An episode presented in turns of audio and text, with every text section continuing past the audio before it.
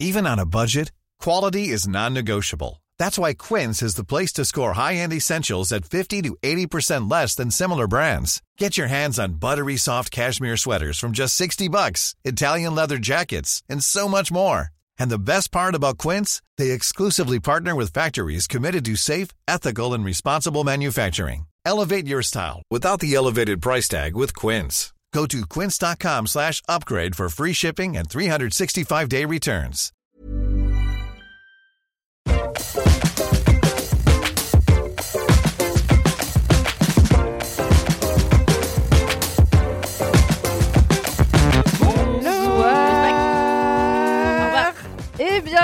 Dans le Laisse-moi kiffer numéro 159 Incroyable déjà Je suis Mimi, rédactrice en chef de Mademoiselle et votre taulière du podcast depuis qu'Alix Martineau est parti. Pour celles et ceux qui n'ont pas suivi et qui donc ont deux ou trois épisodes de retard, donc pourquoi vous écoutez cet épisode-là euh, Remontez finalement, rattrapez votre retard. Et aujourd'hui, grande nouvelle, excellente nouvelle, qui je le sais va ravir les LM Crado de France, de Navarre et de New York, puisque she is back. Karl Rampfel est dans la place. et elle n'a pas baissé de voir. Bonjour. Welcome back, Kalindi. Ah, merci J'adore ce qu'on fait vraiment comme si je venais de réarriver alors que ça fait Ouais, jours. mais pour moi, tu n'es pas, tu n'es pas 100% revenu tant que tu n'es pas revenu au micro de Laisse-moi kiffer. C'est vrai. C'est un Eh peu ben- si l'arbre tombe dans la forêt et qu'il n'y a pas de jingle derrière, est-ce qu'il est vraiment tombé quoi? Sans Oui, Kalindi, non. oh là là, je suis contente euh, d'être ici. Euh. J'avoue que je suis un peu triste de pas voir ma petite filleute, Alix Martineau, Bah oui. mais remplacée par un jeune homme qui m'a l'air charmant, euh, Cyril. Mathieu, Mais oui, je suis contente d'être là. welcome back. Merci de me réaccueillir. Je te le dis, il y a un nouveau. Ouais. Attention, je sais Oh a non. le changement dans la LMK. pas un nouveau segment. Non, c'est pas un nouveau segment, c'est un remplacement. Comme tu le sais, Alix, euh, dans tout son temps qu'elle avait et euh, dans sa grande générosité, nous faisait des présentations personnalisées Ah oui. à chaque épisode. Est-ce que j'ai ce temps? Non. J'en ai fait une fois pour Alix, c'était vraiment last minute. Je n'ai pas le temps de les faire toutes les semaines. Du coup, j'ai décidé de faire un nouveau concept pour que les gens se présentent à chaque fois avec une question un peu random. Donc la première, euh, la dernière fois, la première édition, c'était quel serait votre patronus? On a une autre question pour cette fois-ci afin de présenter la team. Trop Je vais commencer avec toi, Kalindi. Oh non Comme ça, les autres peuvent déteste réfléchir. commencer. Mais non, mais parce que c'est une question un peu pour toi, tu vois. Parce que Oula. je me suis dit, ta réponse va être probablement plus intéressante que la mienne. Si tu étais un légume, tu serais lequel? Alors, je serais pas un petit pois, euh, c'est du une maïs. certitude, euh, ni un maïs. Euh, je serais pas un légume fourbe, ça vous le savez. Je serais sans doute. Je réfléchis, un légume, un légume, un légume, un légume, un légume, un légume. Je pense que je serais un légume assez doux, euh, comme un, un potimarron, Oh euh, parce qu'il a l'air un peu agressif de par son aspect. euh, tu vois, De très, par très l'épaisseur de sa peau. de par la rugosité de sa peau. Euh, On dit la rugosité. Euh, et puis finalement, bonne surprise, il s'avère assez doux, souple en bouche et facile à cuisiner. Et en plus, il est l'ami de vos intestins. C'est tout ce que je Tout pense de toi. toi. au mot près. Tu es de la mine de nos intestins. Exactement. Et souple en bouche. Non, mais tu sais, j'ai appris que le potimarron était excellent quand même pour euh, tout ce qui était euh, côlon irritable. Et c'est mon médecin qui m'a dit en fait, euh, bon, je souffre du côlon irritable comme 10% des Français. Et euh, Pourquoi il y a Source. Michel Simès Et en fait, de manger du potimarron, ça t'aide un petit peu à adoucir euh, tes intestins qui sont souvent irrités, quoi. voilà, bien. donc euh, non, je, je serais un potimarron, ouais. Très bien. C'est pas très exotique, j'aurais pu dire un lalo. Euh, alors, un lalo, c'est un gombo en français, lalo c'est en créole, et en anglais c'est lady's finger. Voilà, je vous donne toutes les... Là aussi en mandarin ou... On comprend. Hein. Et j'adore ce que ma grand-mère me faisait ça quand j'étais petite. C'est un espèce de haricot que tu coupes en petits morceaux euh, et après tu le fais frire avec des machins. Et pareil, c'est très étonnant parce que ça n'a pas du tout euh, l'intérieur de son de son extérieur. Comprenez? Oui. Voilà. Alors que Je vais tu aussi chercher belle à l'intérieur qu'à l'extérieur. Merci beaucoup. Aïda, welcome back Euh, dans LMK. Et oui, welcome back, deux semaines de suite. Et oui, Très dur peut- de trouver deux kiffs d'affilée. Non. Parce que tu n'aimes rien. J'espère que t'as plus d'un élément un Si peu on cool appelait dans ta semaine, quand même, c'est 7 jours entiers. Si on appelait ce podcast Laisse-moi semer, ça marcherait beaucoup mieux pour moi. Laisse-moi être salé, laisse-moi râler. J'aurais ouais, des- beaucoup trop de trucs euh, à aligner chaque semaine. Ça, Déjà terrible. oui. Alors, Bah, rien je elle fait vous 4 heures d'épisode, donc aujourd'hui. euh, c'est long quoi. La chanson que je maudis cette semaine. Quel excellent segment. J'ai un peu envie qu'on fasse une édition spéciale jour des contraires. on Franchement, ouais. Ça fait vraiment trop. 4 ans qu'on dit ça. hein. Pour le prochain Oui. confinement. Mais on l'a jamais fait. On l'a jamais Il est fait. temps d'avoir le courage de nos convictions. Mm. À suivre dans LMK. Vous verrez. J'ai hâte. Euh, alors, moi, si j'étais un légume, en vrai, quand t'as posé la question, je me suis immédiatement dit, je suis une patate douce. Euh, Immédiatement. Immédiatement, en une seconde. C'était évident en fait. Je sais pas, ça a une couleur un peu fun. Il y a un aspect un peu euh, pareil, tu vois, une peau un peu épaisse à l'extérieur, mais en même temps c'est fondant, ça va avec plein de trucs. Ça a un goût reconnaissable, mais un peu doux amer et tout. J'étais là, ok, ça c'est moi. Mais en fait, la patate douce, c'est une légumineuse. Un lé- Oui, c'est ça. C'est vrai. Ce Bah, n'est pas c'est un un C'est un légume. tubercule. Ouais. Et, euh, et du coup, ensuite, j'ai paniqué. C'est un féculent, wesh, non? Ouais, ouais, ouais, c'est un féculent. ouais. Non, c'est un truc, c'est un légumineux. Une légumineuse. Non, je ne sais pas que- comment on genre cette chose. Moi, je suis team féculent parce que la patate tout court, c'est un féculent. Bah ouais, mais c'est pas pareil. Bah pourquoi? Parce Ok, les douce. botanistes, vous nous direz C'est- en commentaire est euh, euh. On pourrait chercher, mais après on aurait 100% des infos, ce serait dommage. Ce serait Ouais, plus podcast Non mais t'inquiète, chaque semaine les gens ils m'engueulent déjà sur les animaux en disant qu'on dit absolument n'importe quoi. Donc il y a des gens qui me corrigent en disant en fait c'est pas des corbeaux, c'est des corneilles. Ou alors euh, bah ah ouais vous cherchiez un mammifère qui vole, la chauve-souris. Je me dis mais putain mais pourquoi on n'y a pas pensé? Écoutez, Donc on a les aucune gens, vous expertise écoutez, laisse-moi sur les kiffer, animaux. c'est l'épisode 159. Si vous voulez des gens qui savent de quoi ils parlent, allez écouter France Culture. Nous, on va donner des infos erronées la moitié Oui. du temps, mais on va pas vous dire quelle moitié parce que nous-mêmes on le sait pas. C'est la vie de LMK, c'est le deal. Donc C'est bien pour des journalistes. Vous avez fait bugger mon cerveau avec mammifère qui vole. Je suis vraiment en train d'en chercher un autre. J'étais là, si on nous compte- reviendrons vers vous, Kalindi. L'incompétence comme ligne éditoriale, c'est quand même incroyable.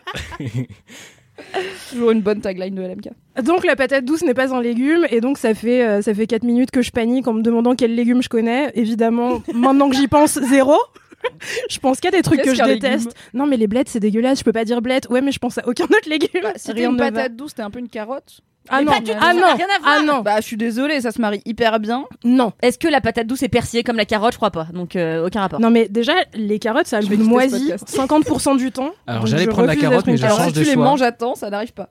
non, Ouais. ça a un goût. Quand c'est mal cuit, ça a le goût de moisi. C'était. Bah voilà, c'est je déteste c'est ta les faute. carottes. Tu, tu blâmes pas les carottes pour tes mauvais choix. Merci Mathis. les carottes moisissent et je les cuisine mal. Je les déteste. Écoutez, la patate douce c'est bon tout le temps. Les carottes c'est dégueu la moitié du temps. Euh, et si vous voulez juger, jugez-moi. Bien Mais- sûr, les gens vont me juger. T'es quel euh, lé- légume Mais je sais pas, dites-moi des noms de légumes là. Mais t'en as cité 58 avant qu'on enregistre là. T'as mangé un bol avec. Ah oui, 12 c'est vrai. Ça peut pas être un radis, c'est super le radis. Euh, non, c'est trop, c'est trop aigu comme goût. Je pense que je, je correspond pas à la vibe du radis. non, mais une courgette, une courgette, c'est bien. Non, c'est trop fade. non, mais c'est ça me boring. correspond pas du tout. C'est quoi? Je te propose une dernière Un option. fenouil. Et si ça, ah non, mais vous allez tous me faire chier parce que les tomates c'est des fruits. Oui, Ah, mais je peux être, je peux être un fenouil, tu vois. peut être un fenouil. C'est rare, surprenant. Vraiment, vous avez pas le visuel, mais Aïda elle est écroulée dans son canapé. T'es un fenouil. Un peu, je suis désolé, mais tu es euh, un fenouil. Ça se... Non, mais ça se voit. C'est un Oui, fenouil. Physiquement, fenouil, je suis un fenouil, je pense. Bah, surtout là, Et ouais. mentalement. Un fenouil triste. Un fenouil triste. mais un petit fenouil triste. La c'est pas dernière mieux fois- s'il est petit. La dernière fois, il m'a dit que j'avais des yeux de chien. Maintenant, il dit que je suis un fenouil pas... triste. non, j'ai pas dit que t'avais des yeux de chien. J'ai dit que t'avais des yeux de berger allemand. Ça n'a rien à voir. Mais c'est un C'est chien. pire. Oui, mais, Mais c'est non, pas c'est mêmes yeux. sympa les bergers Ça a allemands. des problèmes d'arrière-train euh, passé 10 ans. mais, et vous- non, mais c'est vrai, c'est J'aurais vrai. dû être là pour l'épisode sur les animaux. Attendez, mais je voudrais juste dire quelque chose. Sur les mammifères volants, c'est ça C'était quoi Non, c'est pas ça. Ah, tu m'as niqué. Attends. Bon, Un attends. fenouil bah, triste euh, Fenouil triste. Ouais, l'autre jour, j'ai dit à un gars qui ressemblait à Vianney endormi. Il était genre vexé. Bah Et oui. là- Vianney a tout le temps l'air un peu Normal. endormi donc. euh, Non, mais là, c'était pire du coup. Et deuxième chose, euh, l'autre jour, je vais peser mes légumes. Et donc, j'avais pris des tomates euh, noires côtelées, tu vois. Je les mets sur le pèse légumes et je vais dans fruits, puisque c'est un fruit. Et donc, je passe un quart d'heure à chercher, je vois pas la tomate. Donc, j'appelle un gars et je me dis, excusez-moi, il y a pas la tomate. Il t'a crié dessus. Non, parce qu'excusez-moi, monsieur la tomate étant un fruit, je suis dans la catégorie fruit et elle n'est pas là. Une erreur de votre part. même- Et le mec me dit, bah, ça doit être dans les légumes. Alors, je vais voir dans les légumes, et effectivement, il était dans les légumes. Et je me suis dit, est-ce que c'est parce que les gens qui éditent ce logiciel sont des incapables qui ne savent pas que la tomate est un fruit? Ou bien est-ce que, comme ils savent que les trois quarts des gens pensent que c'est un légume, ils veulent pas euh, vexer les gens? Donc dites-moi si vous êtes les gars qui éditez les logiciels euh, de Voilà. fruits et légumes. Si Répondez-nous. vous, voilà, si vous faites les logiciels pour les balances à légumes dans les supermarchés et que vous classez qu'est-ce qui va où Parce que ça se trouve, le mec, il fait juste la peser, tu vois, ça va pas servir. N'hésitez pas à nous expliquer euh, pourquoi vous mettez les tomates dans les légumes. Personnellement, je vais chercher les tomates dans les légumes car je sais qu'en vrai, en France, légumes ça veut dire c'est salé et fruits ça veut dire c'est sucré. Et C'est la c'est vie, sucré. voilà. Mais bon, on va pas rentrer Mais dans ça se mange salé. Tu mets pas, euh, tu manges pas, tes, enfin tu manges tes tomates avec du sel et du cumin et de l'huile d'olive, pas avec de la cassonade rôtie au four, tu Tu vois. peux manger ça avec du sucre. Tu peux, a mais qui le fait contrarier aujourd'hui. Personne. Bah mais nous, tu on fait peux. une confiture de tomates cerises avec Elise, par exemple. Voilà. Mais qui est-ce que c'est la façon majoritaire dont les gens mangent des tomates? Je veux dire, tu peux faire rôtir des abricots avec du poulet, ça veut pas dire que c'est un légume, tu vois, ça reste. La mauvaise foi de cette femme est sans limite. C'est déjà long Un fenouil Pourquoi un fenouil?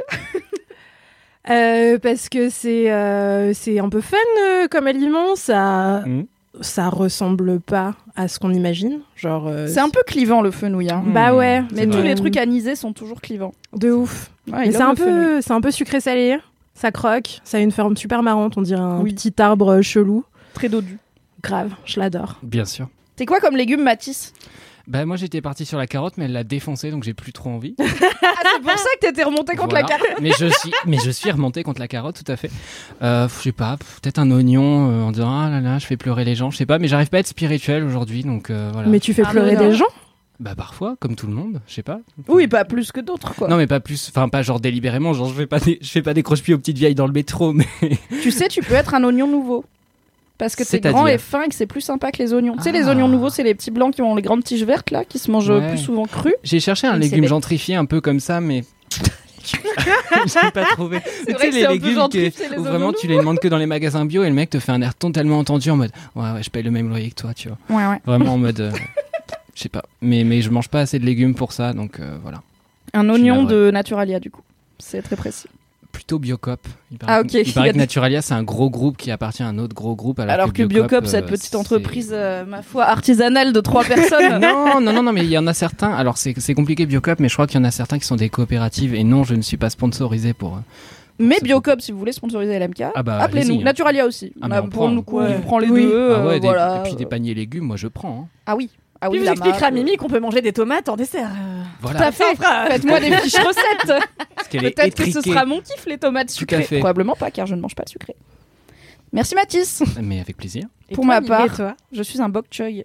Oh Car- C'est-à-dire C'est un petit chou asiatique euh, que, qui, dans ma tête, était un légume de bobo jusqu'à ce que j'en trouve à Lidl. Et ça, c'était ma passion. Mais c'est le Lidl de bobo de Père Lachaise Bah, à Paris. ça, donc euh, Parce que ça Lidl, aide. c'est c'est gentrifié maintenant. Ça se gentrifie, Genre, mais les ils gens, ont ils ont du bok chaussettes choy. Lidl. quoi. J'ai des chaussettes Lidl. T'as du- Ah. Ça va Cal Et donc, le bok choy est un petit chou euh, qui déjà me correspond car je suis petite et chou. Et aussi parce que Oh. il est très simple, mais il se suffit à lui-même. Ma façon préférée de manger du bok choy, c'est de le couper en deux, de le foutre dans l'huile de sur une poêle avec un peu d'huile d'olive et de mettre sel, poivre et c'est parti et un peu de gingembre. Et du coup, c'est tout ce qui lui suffit car finalement, il est déjà délicieux et rafraîchissant. Donc j'aime bien le bok choy. Et c'est un de ces légumes un peu cool, genre quand j'en ai chez moi, je me sens cool de manger des légumes. Alors quand j'ai des carottes, je me dis bah j'ai des carottes, j'ai des légumes, c'est des légumes normaux, tu vois.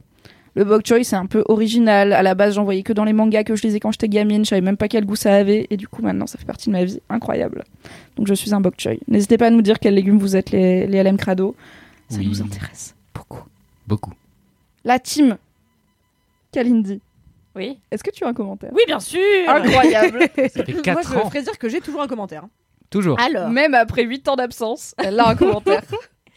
alors, c'est une personne qui s'appelle A Rolling Stone. Salut. Voilà un petit message pour toute l'équipe LMK. Je suis grave à la bourre pour le podcast, mais c'est vraiment un plaisir de vous écouter en voiture le matin et le soir aussi. Lorsque je pars travailler et que je rentre du boulot, c'est ma dernière semaine de boulot et JPP. J'aurais voulu avoir l'idée d'écouter les podcasts bien avant, car je commence et termine mes journées avec le smile. Gros bisous à tous, vous êtes incroyables. Surtout que ce matin, j'ai eu une urgence vraiment relou et vous entendre m'a vraiment fait du bien. Et du coup, j'écouterai ce commentaire que dans quelques semaines, quand j'aurai rattrapé les épisodes. Lol. Oh, c'est chou. Merci bon à Mais il a vachement longtemps de voiture. Oui. C'est super long comme vrai. route pour aller au De travail. ouf. Je suis ça me fait tiquer. J'espère que c'est pas les Oui. épisodes Twitch qui l'écoutent parce que là, ça fait, ça fait long le commute quand même. C'est vrai. Et en même Eh. temps, elle dit que c'est sa dernière semaine de boulot. Donc, on espère qu'il y aura moins de trajets à l'avenir pour le prochain boulot. euh, voilà, c'est Oui. peut-être quelqu'un qui prend large et qui fait tout en première, tu vois. Mais euh, en première. Oui, mais j'écoute le podcast. J'ai fait comme si je comprenais cette blague de voiture, mais non. bah la première quoi. La, C'est- vitesse, La première vitesse, c'est Oui, quand tu quand roules pas vite. Tu vas pas vite. En ouais. gros, plus tu vas vite, plus tu montes les vitesses. Ouais. En gros, je dis ça, j'ai raté mon permis, mais bon. Vous me corrigerez, bien sûr, si je n'ai pas bien 100% sûr. des infos. Aïda, est-ce que tu as un commentaire maintenant que tu commences à être une habituée de LMK Oui, j'ai un commentaire et je vais le lire dans une seconde. Je ne suis pas du tout en train d'essayer de gagner du temps en vous décrivant chaque chose que je fais.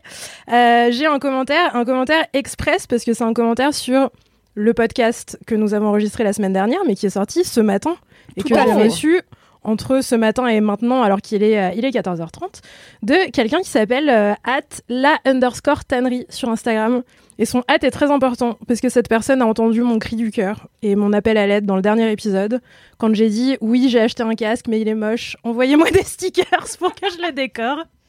Euh, en envoyant ça euh, comme une blague, en imaginant que personne m'en enverrait parce qu'après tout, tout le monde a des choses à faire dans cette vie à part m'envoyer des choses. Et la tannerie a décidé qu'elle avait envie de m'envoyer des choses Oh, dans sa gentil. Et donc elle m'a envoyé un message pour me dire j'ai une seule question, comment faire pour t'envoyer des stickers pour ton casque de roller? Et moi j'ai répondu merci je t'aime. Oh. Oui. Et, euh, et je vous invite à aller voir son compte Insta parce qu'en vrai elle est aussi tatoueuse et elle fait des trucs extrêmement stylés. Euh, donc voilà j'ai hâte de devenir un, un panneau publicitaire ambulant pour euh, pour at la underscore tannerie. Mais on Et peut peut-être dire aux gens qui peuvent t'envoyer des stickers ici. Comme ça, on donne pas ton adresse, euh, mais on. enfin, oui j'ai filé de- l'adresse de la rédac. euh, Très bien. Donc, si vous voulez envoyer des stickers à Aïda, qui bientôt n'aura plus de place sur son casque, à mon avis, Ou à quelqu'un d'autre. hein. envoyez-les à Aïda chez Mademoiselle, 137 boulevard de Sébastopol, 75002, Paris. Vous n'êtes pas obligé, mais n'hésitez pas. On les, mettra sur, on les mettra en story sur le compte de LMK, on mettra le produit fini et on essaiera de hâte tout le monde. Ça va être bordélique. On va faire un shooting avec le casque. Yes. C'est ça qu'on veut. Oh yes, on vous fera un petit défilé. Mais qu'est-ce que c'est qu'un casque de roller? C'est un casque pour te protéger la tête si tu tombes en roller. C'est comme un casque de vélo. euh, comme un casque de vélo quoi. le vélo, ouais, Je crois que c'était un casque pour écouter de la musique pendant qu'on faisait du roller, mais qui laissait un peu passer le bruit. Ok, j'ai compris.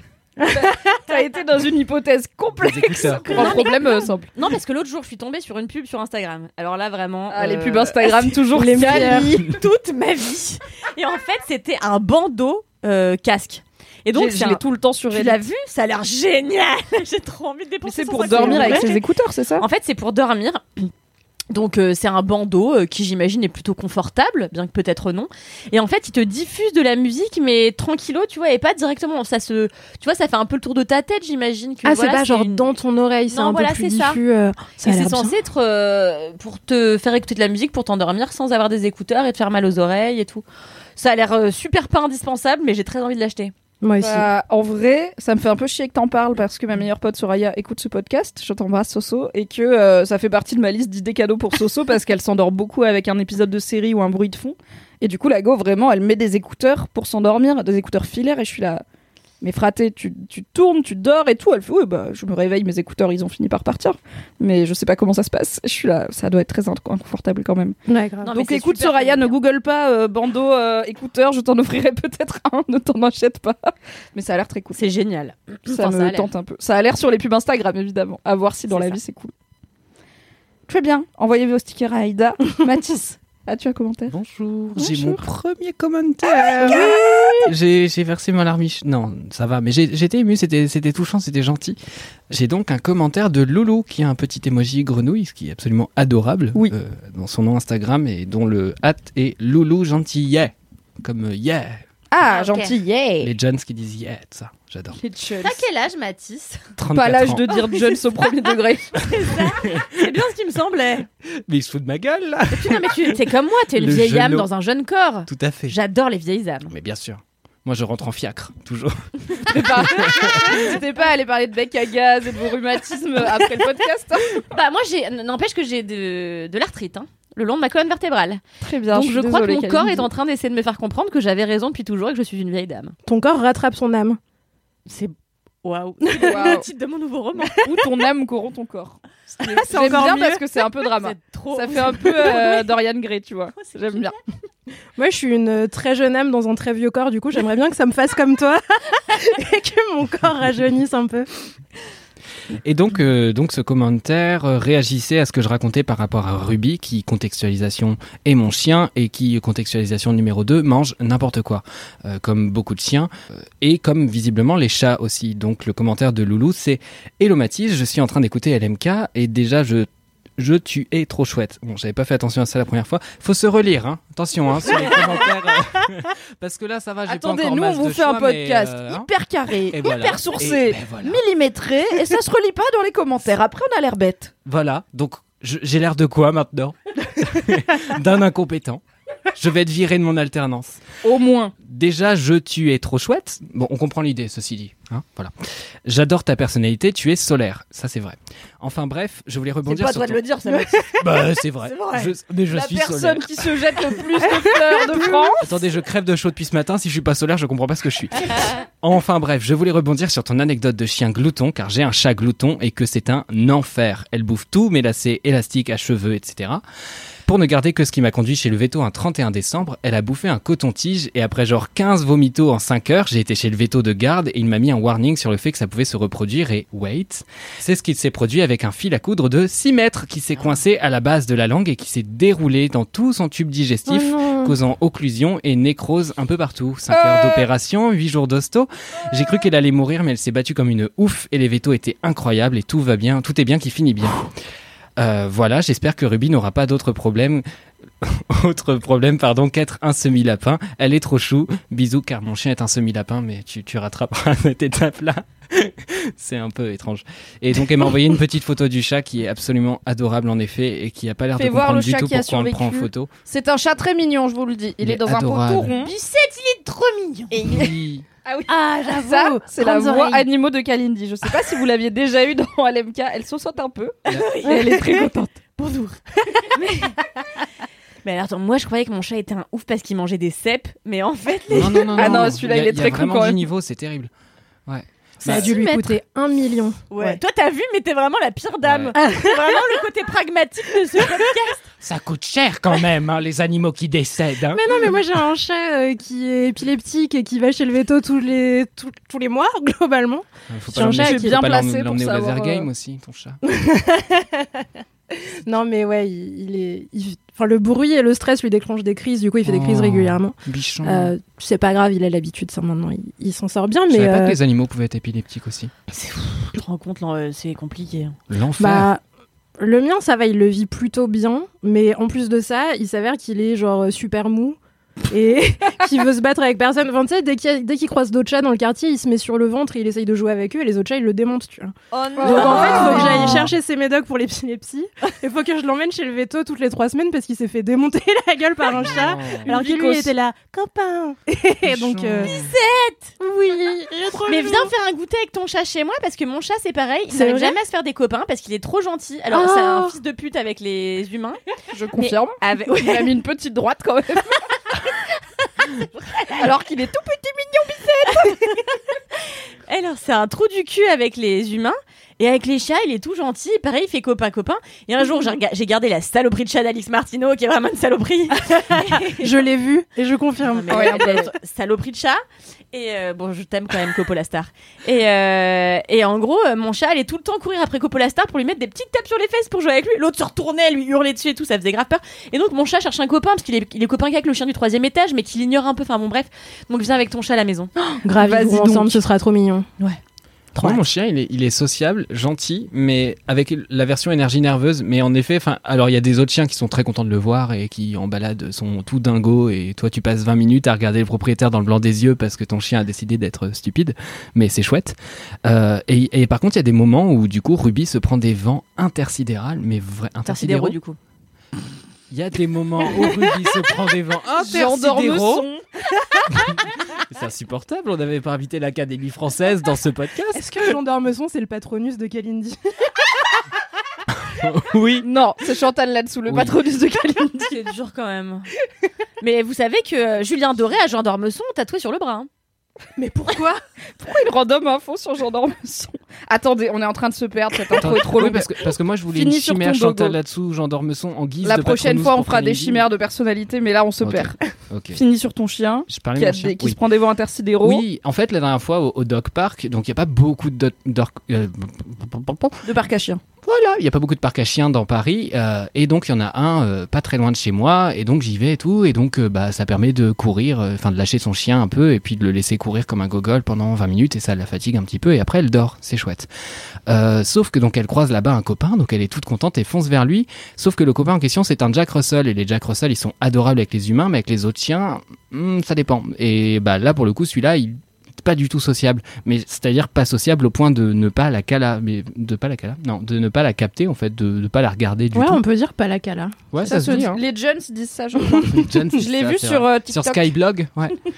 Et, et du coup, donc Ruby, euh, en fait, euh, le chien en fait aboyait sur son maître tant que son maître jetait pas la balle. Donc déjà, juste en mode ce niveau de caprice, ok. Et euh, en effet, le maître jetait la balle. Enfin moi, honnêtement, mon chien m'aboie dessus, il va juste rentrer, hein, c'est fini, caprice. Tu es un bon maître. Ouais. Tu es ferme. Ouais, non, moi je serre la vis un petit peu, quand même. Et euh, par contre, après, je lui donne des récompenses. Enfin, elle est pourri gâtée, mais c'est quand elle se comporte bien, quoi. Et donc, euh, voilà, donc il aboie sur son maître, machin et tout. Et donc, à chaque fois, il courait comme un gros dératé vers la balle. Et derrière lui, il y avait mon chien qui lui courait après Ah en non, permanence.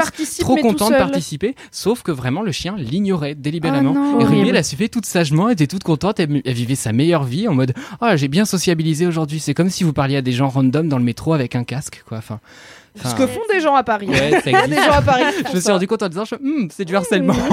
Mauvais Ou exemple. juste des personnes qui parfois Ouais, euh, mais ont Ruby, une case hein, ouais. ou deux euh, qui, qui clignotent quoi mais c'est pas Ouais, c'est ça. Mais voilà, Donc, Ruby un petit pet au casque et euh, voilà, elle est très sociable et des fois les chiens vraiment sont en mode. euh, gros mood Mimi en cours de PS quand même courir derrière la balle en pensant participer alors que vraiment non personne ne va te la donner c'est des souvenirs Ouais, je relate, je, je compatis beaucoup. j'ai un commentaire pour ma part. J'en ai plusieurs mais j'ai choisi celui qui est le plus à propos pour le moment où ce podcast sort. Donc si vous écoutez LMK deux ans après désolé euh, vous allez être un peu à la ramasse. En même temps vous aviez qu'à être à jour.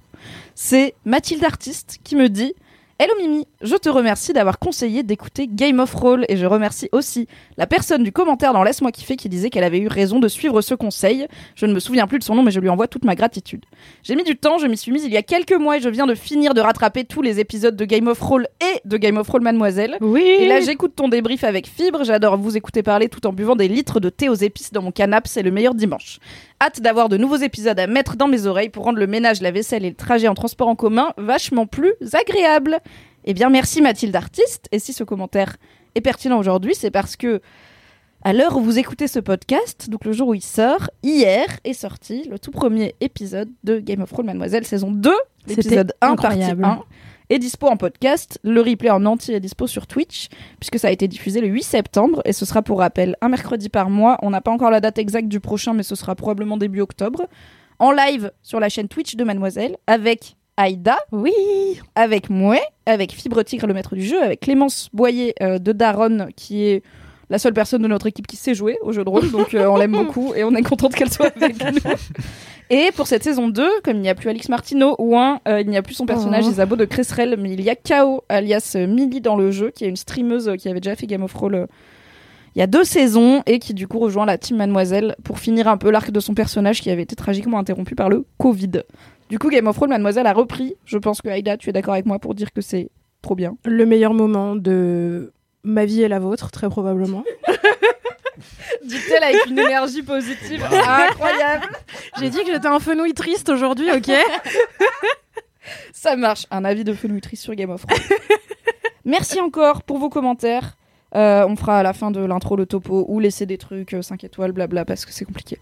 Est-ce que c'est pas l'heure du message Boubou Du message Réré. Du message Bourré. C'est parti. C'est Johan aujourd'hui. L'alcool est dangereux pour la santé, attention. Salut, laisse-moi kiffer. Ouais, ouais, j'envoie un petit message euh, euh, bourré, bourré. En tout cas, vraiment, merci beaucoup pour toutes vos émissions. Là, je suis vraiment en, en soirée de rentrée et merci beaucoup pour toutes vos émissions, pour l'amour que vous nous portez. Je sais pas si vous vous rendez compte à quel point vous nous donnez de la joie à tous. C'est incroyable. Et genre, Merci beaucoup à toute la team. Merci aux gens qui sont venus qu'une seule fois. Merci aux gens qui sont venus plusieurs fois. Merci à la team d'origine. Mimi, Alix, Kalindi et Mad Fifi, Cédric Le Sang. On vous adore. Merci beaucoup, vraiment. Vous êtes géniaux. Merci pour tout l'amour que vous nous donnez. Et ouais, je suis un peu... J'ai bu beaucoup de thé d'orge ce soir. Mais euh, merci beaucoup pour tout ça et pour toutes les crises de rire que vous me faites pendant que je suis en train de faire les courses. Ou Franchement, un- émouvant, C'est un petit peu Eh, abrupt. mais- Fraîchement, ça touche. Et effectivement, il a pas fini. Parce qu'il dit pendant que je suis en train Ah. de faire les courses. Point Et final. c'est la fin du message. Je pense que Johan s'est endormi.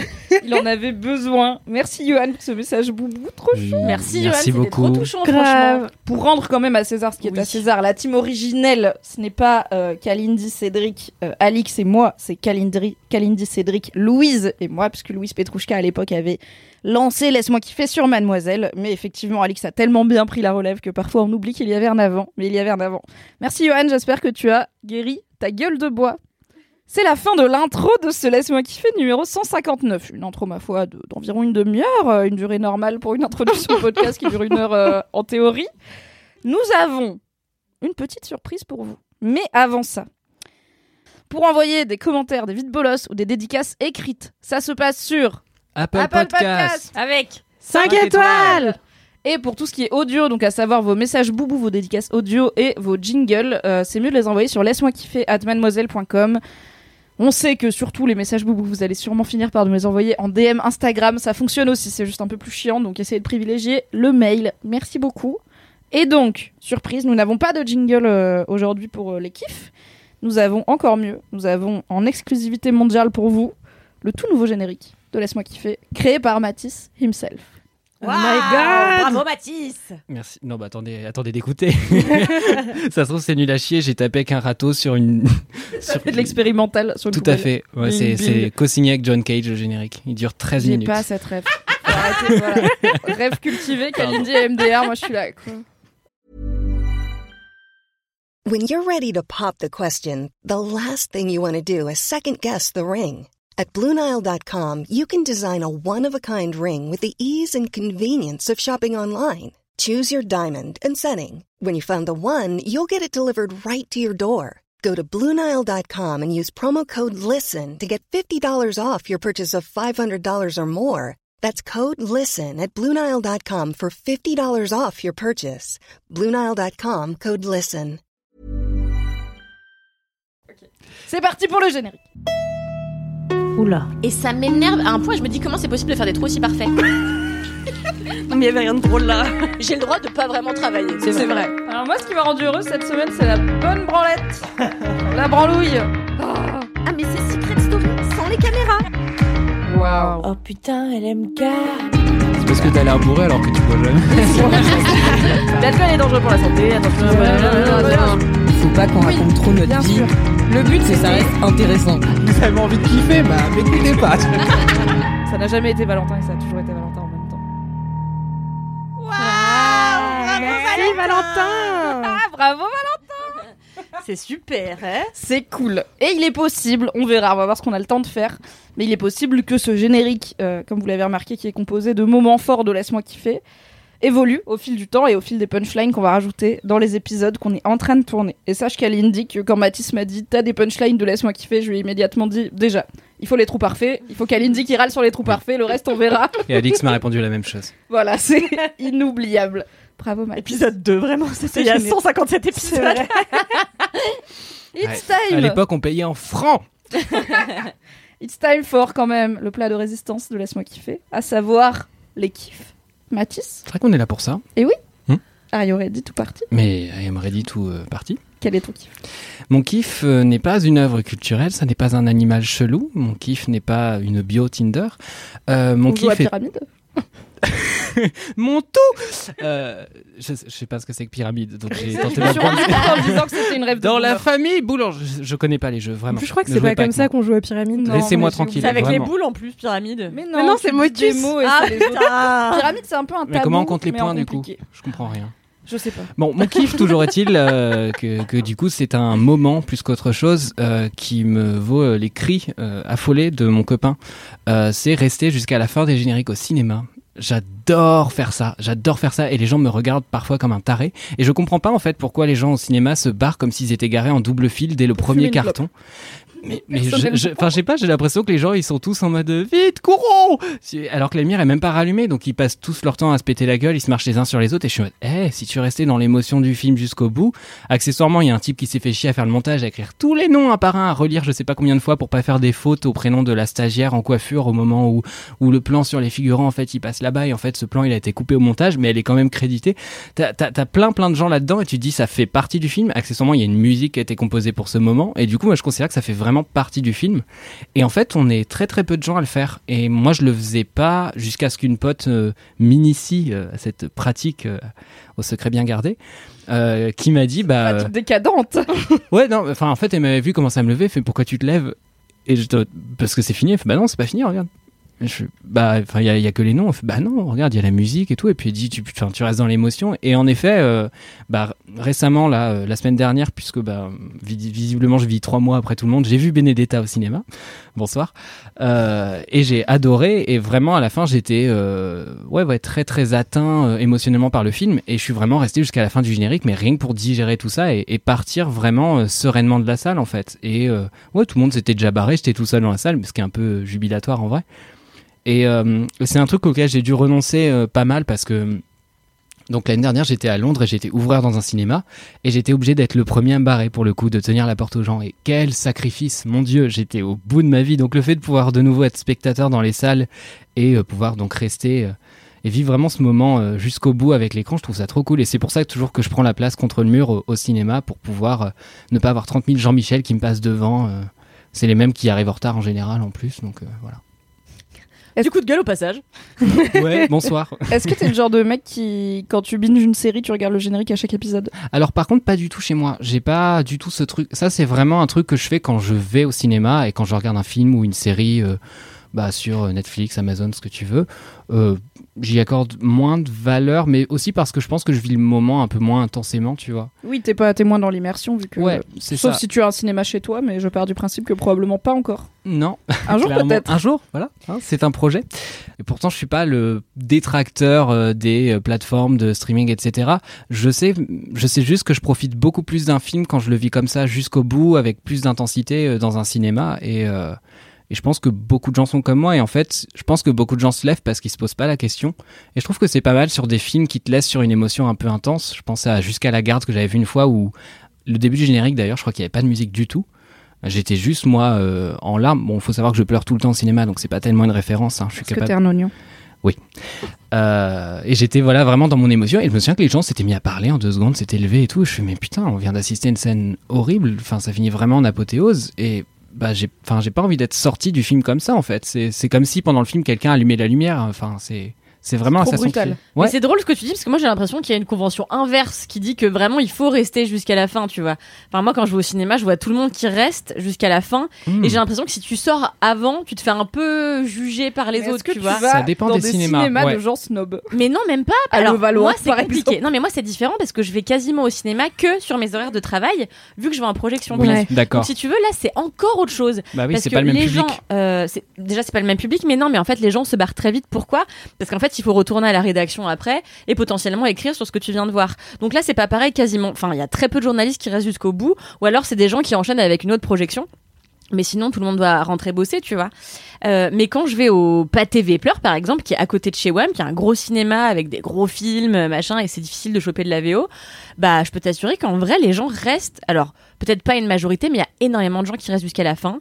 Et je me dis que c'est, je me demande toujours si c'est parce que vraiment, ils ont envie de mater euh, qui est justement la costumière qui a fait tel truc, machin, ou si c'est, euh, parce- ou et si c'est un peu une posture, Regardez, tu vois. je suis Ouais. cinéphile. Oui. Mais par contre, Du coup, il y a, je me il y a un demande gros toujours. truc de snobisme là-dessus, ça c'est indéniable. Et, et je le vois bien parce que quand j'étais à Lyon, j'allais beaucoup dans les cinémas Lumière, qui étaient pas très très chers, mais qui étaient des cinémas quand même, euh, ouais, avec un public parfois un peu. Euh, comme on dit. Ouais, c'est ça, c'est les cinémas c'est une d'art et d'essai, institution, quoi, C'est une donc, euh. institution, et puis t'as beaucoup de gens qui aiment le cinéma, le vrai, le grand, tu vois. Euh, si, si tant est que ça veut dire quelque chose. Et euh, pour le coup, c'était un truc où c'était très très courant. Mais à Paris, j'ai l'impression que c'est moins le cas. À Londres, c'était beaucoup moins le cas. Mais de toute façon, les gens ont un rapport euh, à l'art qui est totalement différent au Royaume-Uni, euh, je trouve.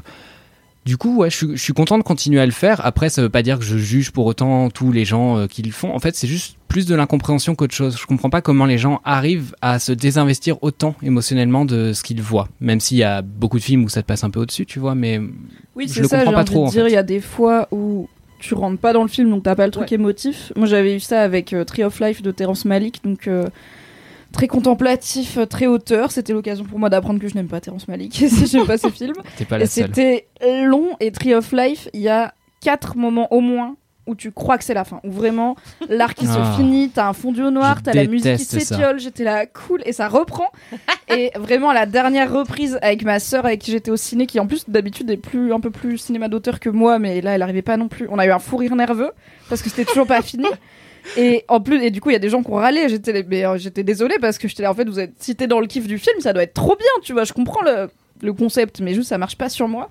Et du coup, le générique, je me suis barrée. euh, ouais, dès que ça a été fini, j'étais là, putain, enfin, enfin. Ouais. Je me suis déjà forcée à tenir jusqu'à Ah, la mais fin, tu vois. Par contre, quand je passe un mauvais moment, je suis le premier à me barrer et je, et je vis ça comme un vrai moment d'insulte au film en mode Ah ouais, tu m'as fait chier avec un film de deux heures qui m'a saoulé Et ben je me barre des premiers Regarde cartons. même pas le nom de Alors, stagiaire coiffure des figurants qui ont été coupés au montage. exactement. C'était ma vengeance contre Annette, typiquement. Voilà, je l'ai dit, j'ai pas aimé Annette. Ça voilà, je l'ai dit, je m'en vais. Si t'as aimé Benedetta, euh, ça m'étonne pas. Tellement de lou- tellement lourde de sens, cette simple phrase. Je sais pas du tout ce que ça implique, ça a l'air super J'ai violent. détesté ce film et j'adore Verhoeven, mais c'est un autre débat. Je déteste Verhoeven doute, et j'ai adoré ce film. On se disputera dehors. Moi, j'ai fait un peu le, tout le chemin, c'est-à-dire que j'ai été la meuf qui se barre euh, dès que le film est fini. Mm. Ensuite, j'ai fait cinéma au lycée et euh, ma prof de cinéma, le premier truc qu'elle nous a dit, c'est faut rester jusqu'à la fin du générique par respect pour les équipes du film, parce que je pense que le premier truc qu'on a appris, c'était toutes les équipes qui font un film. Et du coup, j'étais grave dans ce truc de il faut rester jusqu'à la fin, c'est important. Et après, en grandissant, j'étais là, en vrai, quand même, la plupart du temps, je m'en fous. Enfin, je regarde le pré-générique, c'est celui qui est un peu mis en scène, un Oui, peu joli c'est souvent. les cartons, c'est ça. Et voilà, les cartons. Et après, en vrai, quand c'est le générique fond noir, je suis là, bon. Sauf si le film m'a bouleversé. Genre, oui, j'ai vu Dunkerque au cinéma, ça m'avait beaucoup. euh, J'étais à fond dedans et du coup, j'ai pris le temps. Mais en vrai, euh, c'est rare les films où je dois prendre le temps de sortir du film. J'ai quand même souvent envie de fumer une clope et de faire pipi. Et après, bah, t'as quand même les Marvel qui ont habitué tout le monde pour un certain style de film à Ouais. rester jusqu'à la fin, même quand il y a rien. Ce qui est marrant parce que du coup, les Oui. gens. Enfin, on est un peu paumés. Mais ce serait vois, pas le genre de les film où Marvel, on attendrait que les gens toujours- attendent, c'est ça qui est drôle. Maintenant, dans les Disney Pixar, il y a souvent des scènes post-génériques. Encore, Ouais. encore plus qu'avant. Maintenant, t'as une scène mid-générique, donc après les cartons, une scène post-générique. Donc, c'est quand même. Puis quand on est sur un film qui dure déjà 2h17, ça fait OK, on va rajouter 15 minutes de générique parce que les Marvel, ils sont pas faits par 12 Ouais. personnes. Donc, c'est un peu long, mais la pratique, tu vois, change. euh, Et en même temps, il y a des fois où. Enfin, les Marvel, euh, j'ai arrêté. Enfin, je reste quand je peux jusqu'au bout, mais des fois, je suis là, vas-y, je la regarderai sur YouTube, tu vois, la scène post-générique. Ah ouais. Bah parce Mais- que des fois je suis là en fait j'ai pas envie de me taper 10 minutes d'écran Ouais, noir je comprends. vu que j'ai pas une implication émotionnelle de ouf dans les Marvel pour le coup j'ai pas en vrai, rien que regarder des fois, je trouve, euh, avoir la curiosité de regarder les postes impliqués, il y a vraiment toujours des trucs improbables où tu dis, attendez, à quel moment il y avait, euh, je sais pas moi, une grue, euh, et t'as un mec où son job c'était de peindre la grue, et tu... il, y avait pas, il y avait pas de grue dans le film. T'as t'as plein de trucs comme ça où tu regardes vraiment euh, la petite ligne du générique et ça fait déjà 2-3 minutes que les noms défilent et tu, là t'arrives dans des postes un peu bressons quoi. Et t'as t'as aussi un truc qui, qui me fascine euh, avec les vieux films quand tu, quand tu regardes ça dans des rétrospectives ou que ça passe sur d'autres plateformes, c'est les génériques qui étaient au début avant. Et vraiment, c'est interminable avant que ça commence. Mais en fait, tout le monde devait rester. Enfin, je sais pas si les gens arrivaient en retard pour louper le générique du début comme on essaie de louper les pubs, mais euh, ça, ou alors les réals qui, euh, de manière vraiment ostensible, foutent ça au milieu en mode ah bah je t'emmerde. Je crois que c'est Gaspard Noé qui avait fait ça sur plusieurs films, en mode euh, ah ouais vous êtes pas un je vrai cinéphile, comme bah, je tout vous le monde l'impose. celui-là hein. Mais, Mais voilà. après, euh, c'est c'est marrant parce que là, toi, tu parles de, de ce geste-là comme euh, un truc en lien avec le, le cinéma, genre le film que tu viens de voir et tout. Euh, moi, hors cas où effectivement je suis en larmes à la fin du film et du coup j'ai envie de rester 5 minutes euh, pour finir de m'éponger le visage et euh, sortir dignement, tu vois. Ma vie. en dehors de ces moments-là, en fait, juste moi, j'aime pas être au cinéma. Genre, j'aime pas Ah ouais cet endroit. Je, mes genoux, ils touchent tout le temps le siège devant moi parce que je suis grande. J'aime pas entendre les gens manger. J'aime pas entendre les gens parler. Enfin, je kiffe regarder des films au ciné. Ouais. Mais par contre, être euh, dans cet endroit-là de manière, euh, encore une fois, très pragmatique, ça me saoule. Et du coup, dès que le film est fini, même si émotionnellement je suis encore investie dans le truc, j'ai qu'une envie, c'est de sortir pour pas gérer mon émotion entourée de 300 personnes que je connais pas et euh, de pouvoir euh, marcher, euh, fumer une clope si j'ai envie et justement repenser un peu à ce que je viens de voir. Alors, pour, le, pour autant, j'aime bien regarder les génériques, tu vois. J'avoue, moi aussi, j'aime bien regarder les dernières lignes avec les métiers euh, que je connais pas et les trucs un peu fun et tout. Hmm. Mais ça me fait trop chier dans une salle de ciné. Pour moi, c'est hyper désagréable, tu vois. Et je me dis, je dois pas être la seule. En vrai, je pense Non, qu'il y a plein de gens sûr. qui se cassent aussi parce que juste, euh, je vous connais pas, les frères. euh, Ça fait 300 personnes qu'on. Enfin, Mais c'est ça, fait qui est 3 bien. heures qu'on respire le même oxygène. Laissez-moi Un partir. petit fenouil farouche. moi, moi, c'est ça que je trouve beau en général. Enfin, c'est le fait de se retrouver à côté de quelqu'un que tu connais ni d'Ève ni d'Adam et d'être tous les deux. Ça se trouve, on a des votes euh, totalement opposés. Ça se trouve, ta vie c'est absolument pas la mienne. Mais en fait, on est en train de pleurer devant le même film, devant la... on a exactement la même émotion à tel instant T. Et je trouve ça vachement beau. Donc euh, voilà, Deux façons tu vois différentes la de poésie, vivre c'est le beau. fait d'avoir des émotions avec des gens dans la même pièce. c'est de la poésie à soit deux très balles. hein, beau, c'est- soit cassez-vous, je vous connais pas. Ouais, laissez-moi aller gérer mon émotion dans un coin. Non, mais je peux comprendre que tu aies une forme de, de pudeur ou quoi si t'es pas à l'aise dans, dans le fait que dans un même lieu, t'as genre 200 personnes en train de regarder le film. Je peux comprendre. que Ah, pour moi, c'est comme pleurer dans le métro, quoi. Je suis en mode non, mais je vais pas faire ça. euh, Sauf Ah, si je peux pas m'en c'est dans le empêcher, métro. Il y a la lumière, quoi. Ouais. Quand même. Ouais, et puis vrai. les gens se regardent dans le métro, accessoirement. Les vrai. gens au cinéma, ils se regardent pas. Tu... Et d'ailleurs, c'est enfin, Oh, soit vachement- moi, je regarde regardes les gens mal. qui partent pour Moi, je les regarde juger. mal au cinéma. Ah non, mais bien sûr. Moi, je regarde de ouf mal. La, la team. Karen, euh, quand quelqu'un fait un peu de bruit. Ouais, bah oui, bah évidemment. Allô, je suis fan de films d'horreur, donc je me tape tous les gens qui font du bruit dans ah les cinémas. ouais, c'est vrai que les films d'horreur, c'est le pire pour ça. Ah bah oui, c'est horrible. Non, mais c'est pour ça que j'ai arrêté, moi. euh, J'y vais le matin. Comme vais le matin et pour le travail, c'est tout. Mais c'est moins cher le matin, ceci dit, non? Tout à Ah fait. bon? Bah, il y a pas mal de cinémas qui font des tarifs moins chers le matin, Ah ce qui ouais, c'est remplissent pas leurs séances. Ouais, ouais, bien sûr. MK de bibliothèque euh, fait ça très bien. Ah, je vais pas. Ouais. C'est loin. Oh là là, Seigneur, je préfère payer 14,50€ et aller à côté de chez moi. Merci pour ce kiff, Mathis. Mais pas de Plein soucis. de débats sur rester ou pas jusqu'à la fin du générique. Aïda, what is your kiff? My kiff, Oh, un Je de me kiff, rappeler de ton kiff. un kiff complexe. mon, mon kiff de cette semaine, c'est la série Gilmore Girls qui est sur Netflix. Actuel. euh, que, que je hate watch en ce moment. Ouais, mon kiff, c'est hate watcher cette C'est série. ça ton kiff, c'est pas Gilmore Girls. C'est détester Gilmore Girls et regarder quand même. Mais non, mais en fait, c'est un peu les deux. Euh, ça fait mille ans que j'entends parler de, ce- de cette série parce que, euh, parce que je sais pas, ça fait mille ans qu'elle existe, Ouais. principalement. Apparemment, c'est un espèce de classique des séries des années 2000 euh, que tout le monde a regardé, machin. Et moi, on m'a dit que ça avait pas trop mal vieilli et tout, euh, que c'était bien, blablabla. Un jour, je me suis dit, incroyable, je vais regarder Gilmore Girls, euh, on va voir. C'était un moment où j'allais très bien dans ma vie. J'ai regardé le premier épisode, j'ai trouvé ça horrible. J'étais en mode, qu'est-ce qu'on se fait chier? Il se passe rien, tout le monde se ressemble, c'est impossible de dissocier les gens dans cette série. Enfin bref, c'était horrible. J'ai fermé euh, mon écran Netflix, j'ai ragé et après je suis allée faire autre chose de ma vie, c'était vachement bien. Et ensuite, j'ai revu un tweet qui en parlait il y a pas longtemps et qui disait que c'était un peu une série doudou euh, en mode euh, truc qui te réconforte quand t'es pas très bien dans, ta vie. Et il s'avère que ça a été mon cas ces derniers temps, pas de manière tragique, genre je vais pas mal ou quoi que ce soit. Juste, je sais pas, j'étais fatiguée, euh, j'étais un peu, un peu molle, un peu déprimée et tout. Je me suis dit, ah tiens, je vais regarder cette chose. J'ai revu exactement le même épisode. Je l'ai trouvé incroyable. mais qui es-tu? Mais parce qu'en fait, comme il se passe ouf. rien, c'est hyper rassurant. Donc quand t'es au top de ta vie, tu t'en fous, tu vois, de voir euh, Martine et Micheline qui font du pain ou je, Ah oui, je sais pas que trop tu ce peux qui expliquer le pitch de. Gilmore Girls Ah oui, pardon. Je vais pas le tenter parce que vraiment j'ai vu 4 épisodes il y a 100 ans et c'est tout. Euh, donc Gilmore Girls, c'est une série euh, qui est maintenant sur Netflix, qui a commencé dans les années 2000, qui a euh, environ un million d'épisodes, parce que je crois qu'il y a 10 saisons qui font 25 épisodes de 45 minutes chacun. Et c'est l'histoire de euh, d'une mère célibataire et sa fille. Donc là, elles ont toutes les deux le même nom, elles s'appellent toutes les deux euh, Lorelai Gilmore, ce qui est déjà un, un exploit de s'appeler Lorelai et de faire une série là-dessus. Euh, Attends, Pourquoi tant de haine? La gamine elle s'appelle pas Rory? Mais en fait, c'est son surnom parce qu'elle a le même nom que sa mère et du coup, si on les appelle toutes les deux, tu vois, c'est déjà Déjà, J'avais boring. pas compris ça. C'est vrai que c'est déjà boring. Très concentré. Mais non Tu trouves pas ça beau Pardon. Voilà ton fils T'as aimé en- Gilmore Girls Non, en fait, Deux je- questions je- pièges. non mais je l'ai pas vu. Je, je- c'est juste que la réalisatrice c'est celle qui a fait euh, The Marvelous, euh, The, Mar- Ma- The Marvelous Mrs Maisel et du coup forcément je suis un tout petit peu biaisé. Non, parce mais que- c'est vrai, je savais j'ai- pas. Des fois, des gens font Adoré un truc cette série. bien aimé, après, hein. et je suis Souvent, d'ailleurs, c'est comme ça qu'on fait dans la vie. Oui. Non mais bien sûr, mais du coup je dans le doute je me dis ça doit pas être totalement con quoi ou totalement Non, mais chiant. c'est Ah non, pas du c'est- tout. C'est juste que c'est chiant. hein. En fait, il se passe rien. Donc, Donc, le tranche pitch. de vie, comme on dit. Voilà, c'est un truc un peu tranche de vie où euh, la, la mère a eu sa fille très jeune, elle l'a eu à 16 ans. C'est pour ça qu'elles ont le même âge. Et donc voilà, vraiment impossible de distinguer l'une de l'autre. hein. elles ont 16 ans d'écart. Donc en gros, au début, la, la petite a euh, 16 ans et la mère a la trentaine. Et en fait, plus t'avances dans les saisons et plus l'enfant grandit. Et C'est euh, comme si là, j'avais un enfant de 15 ans. Bah ouais. Mais c'est moi-même l'enfant de 15 ans. Enfin, tu vois, ça marche pas du tout. Il faut, que, il faut que je te dise quelque chose. T'es trop vieux et t'es trop grand et blond aux yeux bleus pour être mon fils Matisse. Nonobstant le fait que je n'ai aussi jamais accouché, mais c'est un détail.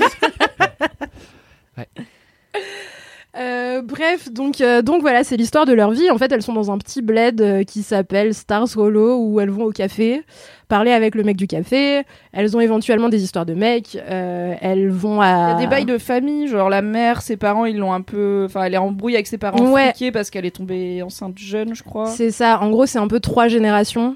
Donc, t'as les grands-parents qui sont euh, friqués dans un gros manoir et tout. T'as la mère qui s'est barrée très jeune euh, parce qu'elle était enceinte et qu'elle elle avait pas envie d'être de droite comme ses parents, donc elle est allée vivre dans une cabane. C'est littéralement ce qui s'est passé dans la série. Et après, t'as la petite qui est en mode Ah, je suis la petite fille, je réconcilie deux générations, ma mère et mes grands-parents et tout. La droite et la gauche. Voilà, le Macron, consensus le plus boring de l'univers. Elles vont au café. euh, elles vont au marché, enfin je sais pas, il se passe rien, tu vois. Oui, elles Et vont elles ont jamais une euh, à. Miami, par exemple. Elles vont au marché, quoi. Après, il me semble que le succès doudou de Gilmore Girls vient aussi de ce côté petite ville, très automne, très couleur, euh, un peu euh, passé. Enfin, il y, a- il y a un filtre un peu très 2000 sur Ah ouais. l'image de, de Gilmore Girls, en plus du fait que c'est en 4 tiers, je crois. Donc en carré, il me semble. Et y a, moi, je l'ai beaucoup vu citer comme c'est la série de l'automne, tu vois. Non mais grave, c'est de l'automne. l'esthétique euh, pump- pumpkin spice latte sur, euh, sur Instagram et Twitter, c'est c'est Gilmore Girl fois, fois un million. Et euh, voilà, donc il se passe peu de choses, elles ont des potes, euh, elles font des repas avec leurs potes, euh, voilà, il y a des petites histoires de couple et tout. Après, ce qui est cool avec cette série et qui m'empêche de complètement hate-watcher, parce que il se passe pas grand chose et du coup c'est rassurant, mais en même temps t'es là, putain, je viens de faire ça pendant 4 heures, il s'est rien passé. Des fois je m'endors et je rate deux épisodes et quand je me réveille, je comprends encore ce qui se passe alors que j'ai fait deux heures de sieste. Il y a eu deux heures d'épisode pendant ce temps-là Mm. et on s'en fout parce qu'en fait ça marche. Mais c'est la série des années 2000, je pense que j'ai vue de ma vie qui a le mieux vieilli. Genre, tu regardes n'importe quelle série des années 2000, c'est grossophobe, transphobe, homophobe, raciste, euh, toutes les insupportable à regarder. général, ouais, ouais. T'essayes de regarder deux épisodes de How I Met Your Mother, euh, tu C'est dur, hein. casses. Et ce les que tu rires aussi. trouves. les rires euh, Ouais. enregistrés ou les De rires ouf. plateaux. J'avais effacé de ma mémoire le fait qu'il y avait des rires dans How I Met. Et quand j'ai, à un moment, un soir, je suis rentrée un peu bourrée, je me suis dit, tiens, on se mettrait pas un petit How I Met Et je fais, waouh, ok, je fais trois minutes, j'arrête. Vraiment, oulala. Ah, c'est cringe. Enfin, moi, en tout cas, quand je re-regarde des séries comme ça, je me dis, mais c'est ouf que j'ai grandi avec ça. Et, euh, et en fait, c'est cringe de ouf, quoi. Et ça, pas du tout. En fait, euh, c'est chill. Puis ça raconte des histoires de meufs. Donc, t'as des générations de meufs différentes qui s'entraident. Un petit côté sororité. C'est très rassurant. Elles mangent de la citrouille. euh, Enfin, bref. Je sais pas comment décrire écrire un million d'épisodes avec Mais juste ça. C'est des meufs, elles mangent de la citrouille, elles ont des bails de Elles meufs. vont au marché. Voilà. Ouais, elles boivent du café. Des fois, elles s'engueulent, un machin. Mais tu vois, là, j'ai regardé la première saison et je sais même pas la raconter, tellement je sais pas ce qui s'est passé.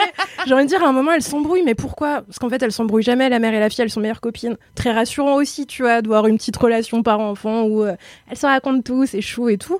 Mais je sais pas, enfin, vraiment, l'autre, elle fait tout le temps ses devoirs pour avoir des bonnes notes et tout. Enfin, tu sais, y a pas d'enjeu, tu vois. horrible. Y a pas de crise d'adolescence tout le monde est parfait.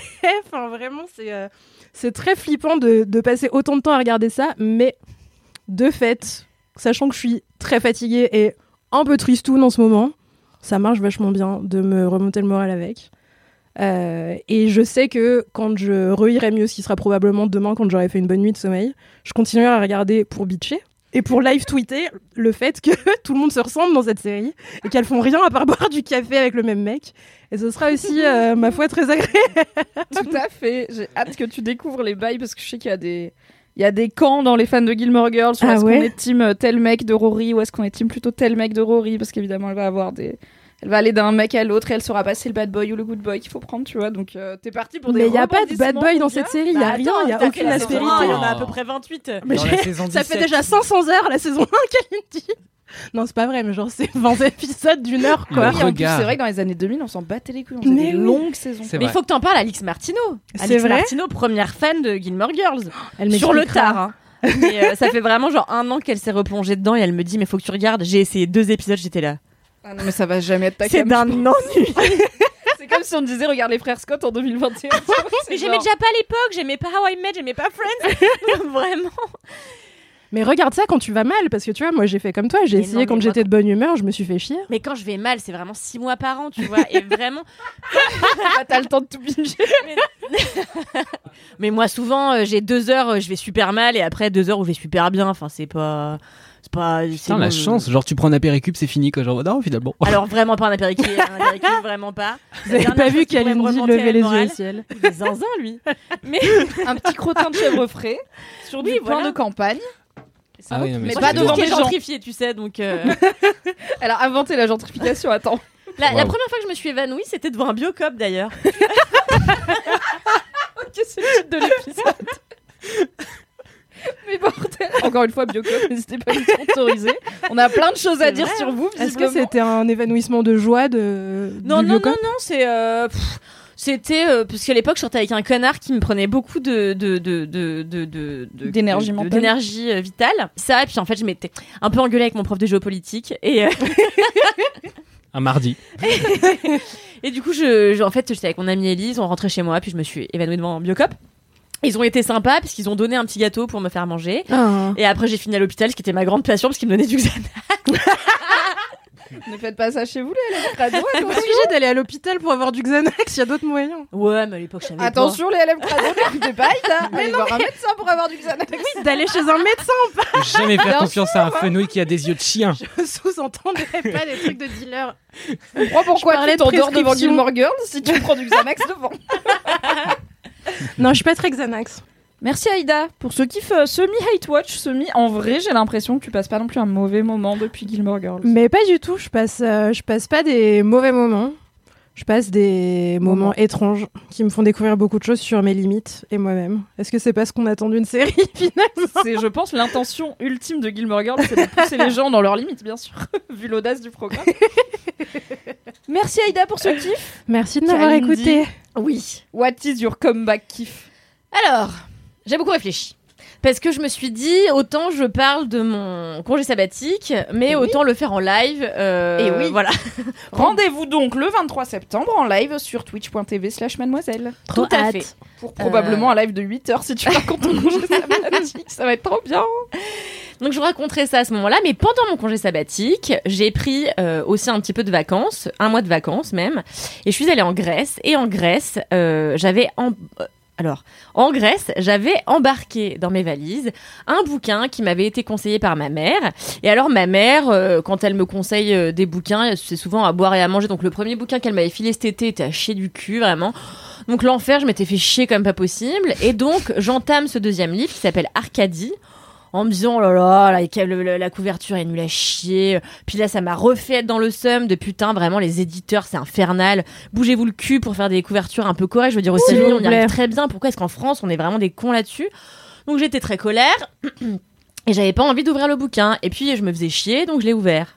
Et là claque de ma life intersidérale. Donc j'ai lu ce livre qui s'appelle Arcadie d'une femme qui s'appelle Emmanuelle Bayamaktam euh, qui est une française qui vit à Marseille, qui a 55 ans, qui est prof de littérature et qui a écrit une quinzaine de romans aujourd'hui, dont j'ai lu les neuf principaux.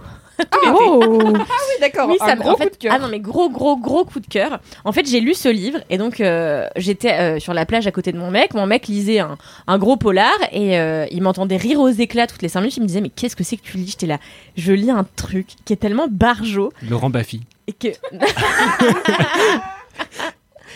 Et non, mais ça aurait pu. Et donc, je, je- et je lui dis, écoute, tu ne peux pas comprendre, c'est d'une drôlerie infinie, euh, mais je te passe le bouquin dès que j'ai fini et tout. Après, je lui ai passé. Et en fait, les 30 premières pages, je le voyais lire, et j'étais là, mais tu, tu, ris- tu ris pas là Parce que c'est bizarre, parce que t'as passé les 30 premières pages, tu devrais rigoler quand même. Bon, bref, il est à Paris, donc je sais pas si tout le monde serait très sensible à l'humour euh, tout à fait décalé et zinzin d'Emmanuel Bayamaktam. Alors, Arcadie, qui m'a euh, intégré dans son univers, qu'est-ce que c'est? C'est l'histoire euh, d'une jeune fille, d'une ado de 14 ans, qui vit dans une espèce de retraite euh, dans le sud de la France, à côté de Marseille, avec ses parents et toute une troupe de joyeux zinzins. Donc ses, parents sont électrosensibles, c'est-à-dire qu'ils supportent pas la moindre onde, euh, machin. Sa mère, un espèce de, de, de femme sublime qui aurait pu être mannequin, mais elle a vraiment peur de tout, donc elle vit que chez elle. euh, elle déteste tout le monde, elle a très peur de tout, machin. Euh, son père, un abruti euh, congénital au dernier degré. Et en fait, cette, cette, cette retraite est pour les gens, pour les, les gens qui se sentent en marge de la société, mais qui n'ont pas forcément de vrais problèmes. C'est souvent parce que juste ils ont un peu la flemme de s'intégrer aux autres, ils se trouvent moches, ils ont été un peu moqués pour leur physique, euh, voilà. Et en fait, ils sont, ils vivent tous sous la houlette d'un gars qui s'appelle Arcadie qui est une espèce de gourou euh, petit, bedonnant, euh, qui, qui a pas tous les apparats classiques de ce qu'on peut appeler un bel homme, et qui pourtant va séduire cette adolescente de 14 ans qui veut absolument le ken, mais lui il peut pas, puis enfin voilà, voilà, elle a 14 ans, lui c'est un adulte, Ah, bon c'est pas ce genre de gourou du coup, parce Non. que généralement les gourous de secte, quand il y a une meuf de 14 ans qui veut coucher avec eux, ils sont là. C'était exactement le plan. Let's go. Oui, c'est pour Je ça qu'ils deviennent gourous en général. C'était l'intention en fait. Je ne vous raconte pas trop ce qui se passe après dans Arcadie, car vraiment c'est énormément de surprises.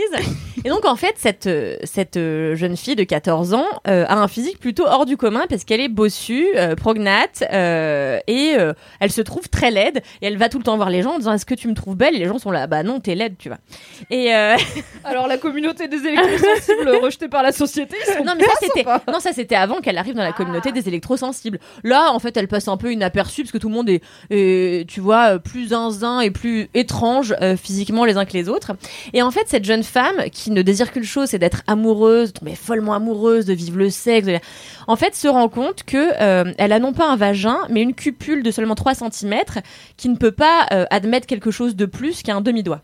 Et donc, ça va la faire se questionner sur euh, quel est vraiment son genre, sur c'est quoi son corps, c'est quoi sa place dans la société, etc. C'est écrit avec un humour qui est extraordinaire parce que vraiment tous les... En fait, cette femme a un talent, et je le découvrirai plus tard quand je lirai d'autres de ses bouquins, un talent extraordinaire pour écrire les personnages. C'est-à-dire que je n'ai jamais autant ri devant des descriptions de personnages. Et donc là, cette secte de joyeux zinzin va être un peu bousculée le jour où euh, il y a une, euh, il un migrant euh, qui va essayer de- de- d'intégrer le campus. Et là, en fait, cette secte qui est censée être ultra pour tout le monde, qui accueillir tous les marginaux, a ses propres limites. Et elle s'appelle l'étranger. Et en fait, c'est vraiment, euh, euh, c'est très drôle. Et c'est sa force à cette autrice, c'est qu'elle commence par te faire un truc qui a l'air complètement jeté par la fenêtre, qui devant lequel tu te pisses de rire toutes les deux secondes. Et ça, ça tire vraiment dans le drame, dans le truc extrêmement noir, politique, social. Enfin, c'est brillantissime. J'ai lu ça, j'étais là, attendez, euh, qu'est-ce que je viens de lire? Je peux pas retourner euh, à euh, Melissa d'Acosta, même si je l'aime profondément, on n'en est quand même pas sur le même niveau de profondeur. Donc je me suis dit, vite, vite, téléchargeons Kobo. Donc euh, moi, télécharger un truc déjà, faut vraiment que je sois sur un, un, un love. euh, On n'est pas sur une monde. technophile avertie euh, du côté de Kalindi. quoi. Oui, c'est quand t'as dit que- de télécharger que j'ai su que j'allais lire le livre. Tu- pense pas qu'on va finir par te transférer chez Numérama ou Frandroid par exemple? Je suis pas sûre qu'une évolution de carrière horizontale te tente énormément. Bah franchement, je sais pas, parce que j'ai téléchargé ça, j'ai téléchargé une appli euh, juste euh, pour euh, manger au restaurant euh, sur mon île en Grèce et tout. Là, je crois que je fais Ah bah t'es ready. C'est bon. Journaliste tac. Je suis ready. Et, et voilà. Et donc après, j'ai lu un livre extraordinaire qui s'appelle Si tout n'a pas péri avec mon innocence, qui est pareil. Tu lis toujours des livres qui ont des beaux titres quand même. hein. C'est vrai. Et là, c'est l'histoire d'une adolescente dont la mère a un, bec de lièvre et qui, euh, à qui on a toujours dit qu'elle était euh, vilaine et qui, elle, trouve que c'est la plus belle femme de l'univers. Et donc, en fait, elle est euh, ultra bien dans sa peau, elle se rase le crâne, elle veut absolument devenir danseuse burlesque, voilà. Et, et donc, c'est l'histoire de cette jeune femme, qui, enfin, de cet ado, qui vit avec ses parents qu'elle peut pas blairer, parce qu'en fait, globalement, vous en rendrez compte quand vous aurez lu ces 15 romans, c'est toujours la même histoire. C'est une gamine ou un gamin de 14-15 ans qui peut pas blairer ses parents, qui trouve complètement con du cul, qui elle est vachement plus brillante que tous les adultes qui l'entourent et qui a euh, qui se pose des questions sur son physique, son genre, etc. Euh, Qu'est-ce que je voulais dire d'autre? Et Euh, Du coup, ça t'a, en lire neuf à la suite, ça t'a pas paru un peu redondant parce Eh que, ben moi, je suis habituée aux auteurs qui ont des trope. Je veux dire, je lis Stephen King, c'est vraiment. Oui. 9 livres sur 10 de Stephen King, tu peux prendre les mêmes éléments et tu les secoues dans un chapeau et. un auteur en panne d'inspiration dans une petite ville avec aujourd'hui un vampire. Incroyable. La dernière fois, c'était pas un vampire. Et je, ça fait partie de son œuvre et j'aime ça, mais du coup, c'est ce qui fait que c'est un peu difficile à binger. Et euh, un jour, je m'étais dit, je vais me cultiver sur la. Enfin, je vais essayer d'enrichir ma culture polar. Je vais donc lire un des grands du, jeu, du, genre qui est Erlan Coben. Et en fait, j'ai fait l'erreur de choper genre 10 Erlan Coben, le top 10 d'Erlan Coben. Et en fait, juste quand tu les, les les 10 à la suite, ça se voit. Les, méca- enfin, les boîtes, Eh oui. c'est les mêmes boîtes avec des- d'autres trucs dedans. Et autant si j'en avais lu un de temps en temps, genre il doit en sortir un par an, tu vois, comme tout le monde, bah un de temps en temps, euh, ok. Mais en fait, ça m'a gâché Arlan Coben de l'avoir lu à la suite. Et Oui. maintenant, j'ai pas envie de lire Arlan Coben parce que je suis là, bah c'est tout le temps pareil. Alors que je lis Stephen King. Oui, mais là, si tu euh, veux, c'est pas des intrigues à mystère, c'est pas des trucs à tiroir où, enfin, tu, du coup, quand t'as deviné un peu et que t'as capté comment l'auteur euh, t'avait à la fin, t'as un peu capté comment il allait faire euh, toute sa vie, mais même Joël Dicker, tu vois, t'as lu un livre de lui, tu les as tous lus, enfin, c'est infernal. Là, c'est pas pareil parce que ce que j'aime beaucoup, c'est qu'elle traite toujours des mêmes sujets, mais euh, avec des personnages qui sont un peu plus farfelus ou un peu moins, voilà. C'est globalement la même chose, mais ce que j'aime chez elle, c'est son art de la langue, c'est-à-dire qu'au-delà du, discours, au-delà de ce qu'elle raconte, il y a toujours euh, son, champ lexical que je trouve extraordinaire. Alors voilà, ça aussi c'est un truc qui m'a énormément plu pendant que je lisais ces bouquins. C'est que vraiment un mot sur je sais pas 100, je le connaissais pas, ce qui est énorme. hein. Donc je passais mon Bah, t'as temps. déjà quand même beaucoup de vocabulaire. T'es la seule personne qui prononce prognate dans Laisse-moi kiffer, par exemple, tu vois. ça n'arrive pas sinon. Maintenant, vous êtes deux, techniquement. Oui, Tout à fait. il est fort. Et, euh, et en fait, du coup, j'étais là. Au début, c'était un peu âpre parce que j'étais là. euh, en vrai, fait chier, je comprends rien. euh, voilà. Euh, madame euh, parle français, hein. ça m'a saoulé, tu vois. Donc j'étais là, vas-y, je l'ai un peu rejeté au début, bêtement. Et puis comme j'avais beaucoup couru le matin, euh, je remarque que quand je cours le matin, ça m'oxygène quand même pas mal le ciboulot. Et donc j'étais là, vas-y, sois pas une vieille conne, euh, essaye, tu vois. Donc j'ai cherché les mots dans le dictionnaire et j'ai enrichi mon vocabulaire personnel grâce à Emmanuel Bayamaktam, mais d'au moins, mais je sais pas mille mots. Du coup, j'ai fait Trop un bon truc argument, que, ouais. que font les gens que je déteste. J'avais un carnet où je notais mes petits mots de vocabulaire et tous les matins j'étais là Mhm. et tous les, tous les soirs tous les soirs j'étais là mais c'est pas mais qu'est-ce que je deviens? Je lis du développement personnel je prends des notes enfin Ça, c'est depuis que t'as fini. Euh... Julia Cameron sa je créativité, là. sais ça je me dégoûte et à la fois je me kiffe de ouf Donc, et tous les soirs tu vois je me couchais et je lisais mon carnet j'étais là et donc ça ça veut dire ça enfin franchement j'ai appris tellement de choses et, euh, et puis tu vois en fait j'aime bien savoir tu vois par exemple elle dit euh, et il se coucha dans son giron et elle dit giron au moins huit fois par livre ce qui n'arrive jamais tu vois. Et donc je suis un peu contente j'ai un peu l'impression de faire partie de la communauté privilégiée de cette euh, autrice qui, qui comprend son vocabulaire et qui sait qu'elle va utiliser tel mot à tel moment. Donc c'est euh, valorisant pour moi en tant que lectrice Mais est-ce que tu trouves pas ça chiant que y ait Enfin, c'est plus rare et plus difficile à trouver les communautés de fans pour des bouquins et des auteurs et des autrices par rapport à genre t'es fan d'une série. Genre moi je suis fan d'une série, je sais où aller pour euh, lire des gens qui aiment bien et qui commentent et tout. Mais les bouquins, genre là bah, j'en ai parlé dans LMK, je suis sur Ken Follett, ça va que le mec est maxi connu. Mais en soi, C'était euh, Arlan je suis la Coben tout à seule, l'heure, Mimi. euh, non, non, parce que j'en ai parlé dans LMK, un Ah autre oui, LMK que t'as pas écouté du coup, car tu n'étais pas dedans. C'est très grave. C'est- c'est en même temps je fais pareil. Euh, du coup bah Ken Follett enfin il a fait des best-sellers et tout les piliers de la terre il y a une série machin mais en fait c'est pas du tout actuel euh, c'est sorti en 2009 ou 2010 on s'en fout quoi vraiment on s'en fout maintenant. Et du coup bah je peux en- enfin j'ai personne à qui en parler tu vois de ah trop bien et tout machin. Le prieuré est-ce qu'il va tenir? Je suis solo dans mon délire.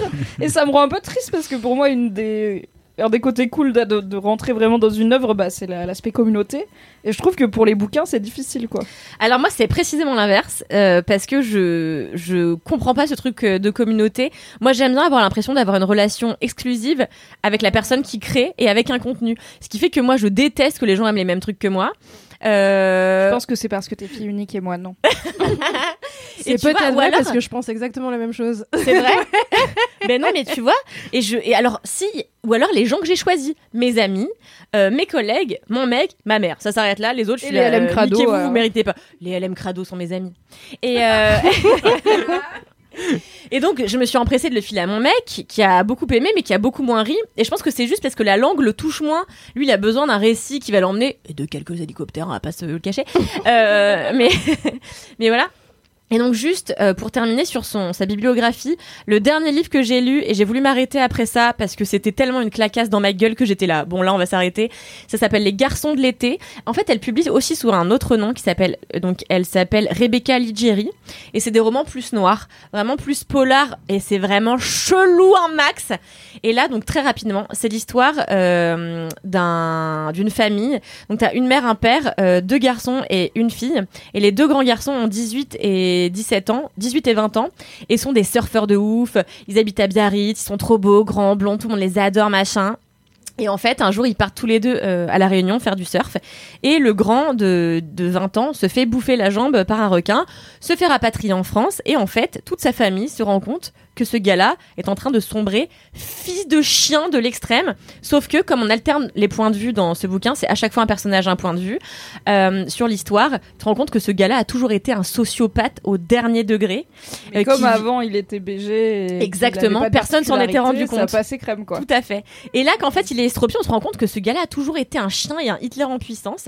et, a, et, et- ah ouais, et a violé des meufs et tout. Et en fait, Ah. les meufs qu'il a violées décident de se liguer contre lui pour lui tatouer la gueule euh, lui, euh, en, avec un nez de clown. Et en fait, ce gars-là se met à se métamorphoser en clown et se met à ramper chez lui, à traumatiser sa petite sœur. Enfin, c'est barjo. J'ai envie Ça a l'air- fasse un film. Terrifiant et trop bien. C'est incroyable, mais c'est incroyable. Et euh, voilà, donc je vous conseille à tous les romans de Emmanuel Abaya Mactam et Rebecca Ligieri, qui sont en fait la- une seule et même personne. Et j'en ai même parlé sur mon compte Instagram, sachant que je fais plus rien sur Instagram, c'est vraiment que je la kiffe. J'en ai même parlé sur Instagram en plein milieu de mes vacances, et j'ai plein de gens qui m'ont répondu. Comme c'est des gens de ma communauté, j'ai accepté qu'ils aient aimé les mêmes choses que moi. et les gens étaient là, mais non, mais meuf, mais dingue, trop contente que t'en parles, parce que personne n'en parle jamais. Et Enfin, c'est connu, bah, je croyais que c'était pas connu. En fait, il y a quand même quelques gens qui connaissent, et notamment Capucine Delattre, qui avait fait euh, un podcast chez nous et qui avait fait mon premier, ma première édition des ateliers euh, d'écriture, euh, que j'admire beaucoup, qui est une autrice de 18 ans qui a publié son premier roman à 18 ans, et qui m'a dit c'est mon autrice préférée. Elle est vraiment extraordinaire, meuf, je peux jamais en parler, donc on en a parlé. Voilà, donc lisez cette femme. Et n'en parlez pas trop autour de vous, s'il vous plaît. Tu viens d'en parler dans un podcast. Un peu confidentiel, il est vrai. Bon, on a deux, trois auditeurs, quoi. Gardez ça pour vous, voilà. Merci Cal, Voilà. ça donne très envie. Euh, ça De m'emmerde parce que j'avais prévu de enfin lire euh, La Roue du Temps, qui est une énorme saga de SF euh, parce qu'ils vont ils ont sorti la bande annonce de la série. J'ai vu je veux le lire avant, mais je vais peut-être euh, squeezer un petit. euh, tu vois, je finis les piliers de la terre. Là, j'ai bientôt fini la trilogie. Je vais peut-être squeezer un petit Arcadie et après on repart sur. Je l'ai dans mon sac. Ok, ok, deal, ça marche. Merci Kalindi. Je vous en prie. À mon tour pour finir. Mon kiff est euh, une série télé, mais pas dans le Hate Watch cette fois-ci. Je sais ce que Euh, c'est. Alors j'ai hésité et finalement je vais rester sur l'idée que je t'avais dit parce qu'il y a deux séries euh, dont j'aurais pu vous parler mais voilà j'ai choisi une série et je l'embrasse conseillée à moi-même par Fabrice Florent qui je pense va écouter cet épisode car tu lui manques dans Laisse-moi kiffer Kalindi. Donc je le dis au micro, c'est Fabrice Florent qui me l'a conseillé et j'ai mis un peu longtemps à l'écouter comme d'habitude parce que des fois quand le pitch me convainc pas je suis là Hmm, ouais one day. Et en fait, eh ben, comme souvent, c'est une bonne reco. Euh, c'est une série que je ne voulais pas regarder parce que c'est une série sur le sport. J'étais là, bah du coup, non merci. Mais en vrai, c'est pas une série sur le sport. C'est Ted Lasso, qui est une série qui en est à sa saison 2. Euh, c'est sur Apple TV. Oui, oui, c'est Apple TV+. Et euh, c'est donc le pitch, c'est un coach de football américain qui est débauché par une équipe de football britannique. Ce n'est pas le même football, rappelons-le. Les. Américains ont des protections et jouent avec leurs mains. Nous, on joue avec les pieds et on n'a pas de protection à part des protèges tibia. Et euh, il est dépêché pour devenir le coach d'une équipe, d'une petite équipe de Ligue 1 certes, mais quand même euh, bas du panier britannique. Et il y va parce que bah, lui, il, est, il a des problèmes avec sa femme pendant ce temps-là. Il se dit c'est un challenge intéressant et tout.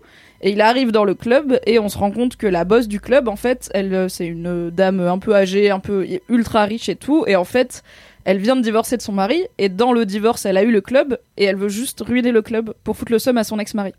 Parce que c'est un milliardaire et c'est le seul moyen qu'elle a de, de lui foutre un peu le seum. Et donc, elle a exprès euh, engagé un coach américain en se disant ça va jamais marcher Du mauvais foot. et ça va ruiner l'équipe et mon ex-mari ça lui fera bien la bite. Sauf que Ted Lasso arrive et Ted Lasso, il est optimiste. Et Ted Lasso, c'est la série la plus feel good du monde. C'est genre l'anti Black Mirror ou Black Mirror. Le postulat c'est toujours pire, le pire scénario possible et pire, les pires réflexes humains possibles.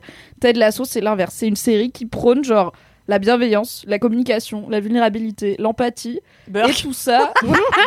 et ça arrive à pas être cucu, ce qui est quand même incroyable. Je ris aux éclats parfois devant des vannes de Ted Lasso, c'est vraiment très très bien écrit.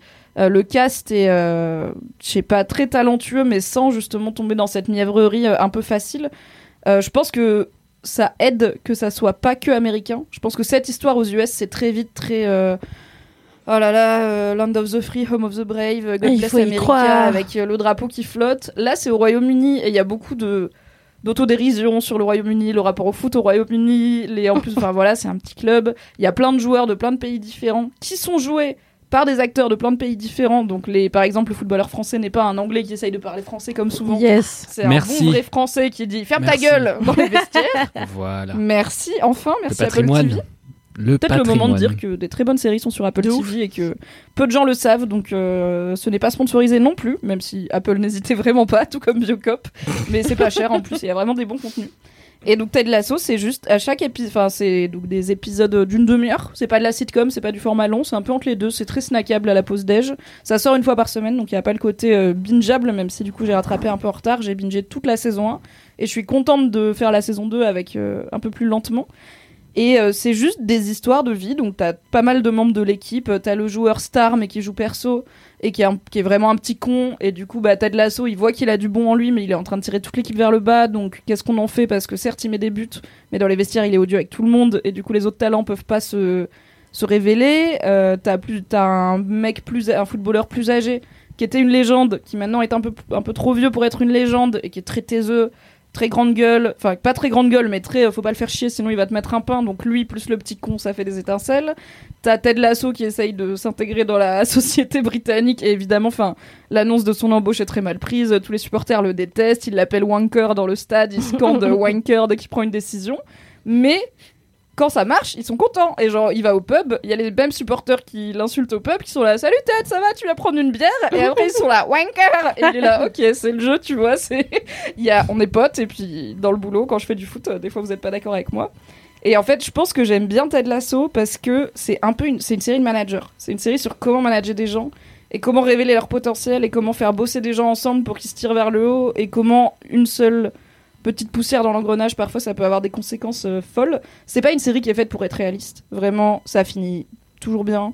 Les gens font toujours le truc intelligent et bienveillant, même si des fois ils mettent un peu de temps à y venir. Dans la vraie vie, t'as des gens, ils mettent trop de temps ou alors ils n'y viennent pas et t'es obligé d'aller de l'avant quand même. Mais justement, je trouve c'est cool de voir une série qui assume autant euh, son, son optimisme, surtout dans la période de la conjoncture actuelle, sans devenir cucu. C'est vraiment un fil euh, très, euh, très, très délicat, Ouais. je trouve, à naviguer. Et ils y arrivent trop bien. Il y a des personnages féminins cool. Euh, Il y en a euh, donc le, le petit con, il sort avec une meuf qui est clairement une influenceuse croqueuse de footballeur. Et c'est pas du tout un personnage stéréotypé. Elle est très smart. elle lui met un peu le nez dans son caca. Il y a pas beaucoup de scènes de cul, mais genre leur- la seule relation sexuelle qu'ils ont, c'est Attention à tes transitions quand même. Il Ah oui, mis dans son caca. Scène Non, de cul juste derrière, je suis voir. désolé. Non. Non, enfin voilà, elle, le- elle, sans le mener à la baguette, elle se laisse pas faire non plus. Elle est pas en pamoison devant lui parce qu'il est jeune et connu. Il me semble que la seule scène un peu euh, explicite de cul dans Ted Lasso, c'est lui qui fait un cuni, enfin le footballeur star du coup qui fait un cunilingus à sa meuf, ce qui est quand même assez rare pour être signalé, même en 2021. Et donc voilà, il faut pas le prendre comme une série réaliste, mais c'est vraiment tous les épisodes, c'est what if en fait. Oui, il y a des galères, oui, il y a des choses qui se passent pas comme on veut, oui, des fois on perd le match, des fois on perd les sponsors, des fois il y a telle embrouille parce qu'en plus du coup la boss du club qui à la base veut ruiner le club, bah évidemment au bout d'un moment elle a tête l'assaut sous le nez qui est trop sympa, qui arrive à trouver le truc par lequel il va avoir son affection et qui grignote petit à petit. Et elle le voit faire, elle est là, il fait chier ce con parce que j'ai pas envie de le laisser faire, mais c'est sympa en fait, il est sympa, j'ai un peu envie qu'il réussisse et que ces trucs qu'il dit sur en fait les gens peuvent bien s'entendre et ça peut bien se passer, mais j'ai un peu envie que ce soit vrai et comme ça j'arrêterai d'être vénère contre mon ex-mari. Donc il y a plein, tu vois tous les faits que cette personne fait autour d'elle et euh, c'est une très bonne série. Du coup euh, voilà, il était temps d'en parler. Comment il s'appelle? On l'adore. euh, J'arrive Jason jamais à. Sudeikis On l'adore. c'est ça? Moi, je connaissais plutôt donc Jason Sudeikis qui joue Ted Lasso. Ouais. Euh, pour moi, c'est le mec du Saturday Night Live et de Very Bad Trip. Il a fait pas mal de grosses comédies US comme ça. Donc c'est pas vraiment le mec que tu vois dans ce genre de rôle. Il est pas connu pour, c'est pas Tom Hanks, tu vois, Ouais. connu pour être genre la bienveillance incarnée. Il a fait vraiment des rôles euh, plus trash. Et là, c'est juste lui avec, euh, il a une petite moustache, il a toujours une petite chemise bien repassée sous un petit pull. Et il fait de son mieux, quoi. Et des fois, il rate, et des fois, il merde, et il est humain aussi, mais il fait de son mieux, et il pense que tout le monde fait de son mieux. Je suis là. C'est une, c'est une belle vision du monde, et qu'on voit pas très souvent à la télé, parce que c'est souvent juste cucu et chiant. Donc, euh, chapeau d'avoir réussi à faire euh, pas cucu ni chiant, mais très optimiste. C'est trop chou. Ça a l'air trop bien. Franchement, Chaque c'est fois que je vois passer, je suis là, c'est pas pour moi. C'est pas pour moi. C'est Bah, pas pour moi. Il faut quand même dire que ça parle relativement peu de foot. C'est-à-dire, t'as pas besoin de connaître le foot. Excusez-moi, parce que moi, le football, c'est Ah oui, pardon, ma nouvelle tu- passion, en fait. Donc, C'est euh, vrai que maintenant tu es une footix. T'es une footix, Cal T'as regardé euh, France Finlande mardi? Eh bien, non. Euh, Voilà, voilà. Donc, Ted Lasso, il y a deux saisons. Enfin, la deuxième saison est en cours. Elle est bientôt finie, puisqu'on est déjà à l'épisode 8, je crois, au moment où je vous parle. C'est sur euh, Apple TV, je pense. Enfin, c'est- et c'est un carton aux US. Donc, euh, au moins aux US et puis mondialement, mais surtout aux États-Unis. Donc, la bonne nouvelle, c'est que ça va sûrement être renouvelé euh, quelques années, je pense, avant de finir.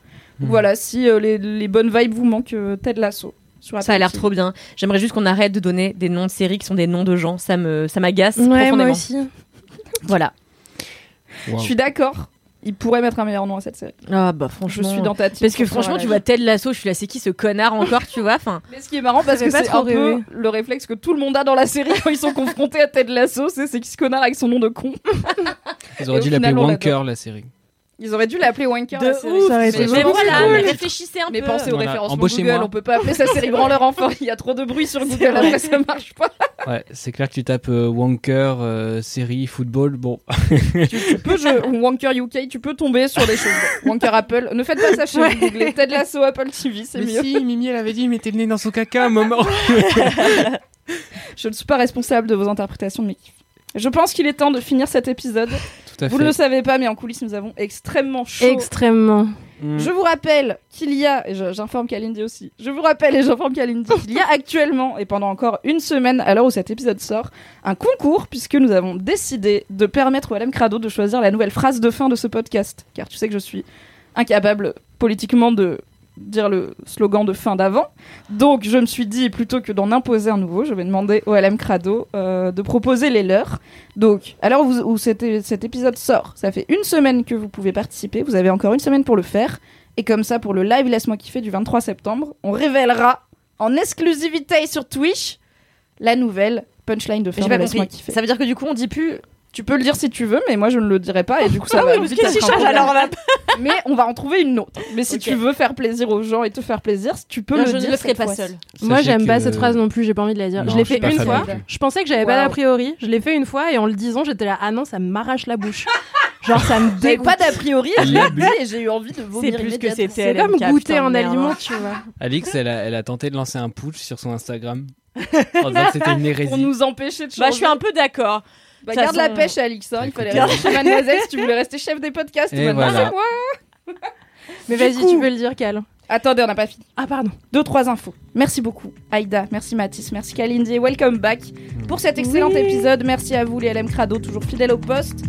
Pour les commentaires et dédicaces écrites, c'est sûr. Apple Podcast Avec 5 Cinq étoiles. Et pour les messages boubou, les messages réré, les jingles et les dédicaces audio, une seule adresse, laisse-moi kiffer, at mademoiselle.com. Et en attendant, la semaine prochaine. Touchez-vous bien le kiki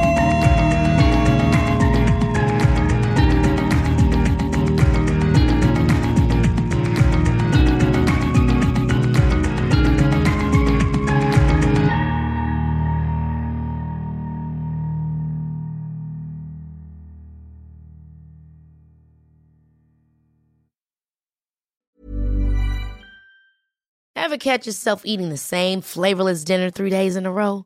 Dreaming of something better? Well, HelloFresh is your guilt-free dream come true, baby. It's me, Kiki Palmer. Let's wake up those taste buds with hot, juicy pecan-crusted chicken or garlic butter shrimp scampi. Mm. Hello Fresh. Stop dreaming of all the delicious possibilities and dig in at HelloFresh.com. Let's get this dinner party started.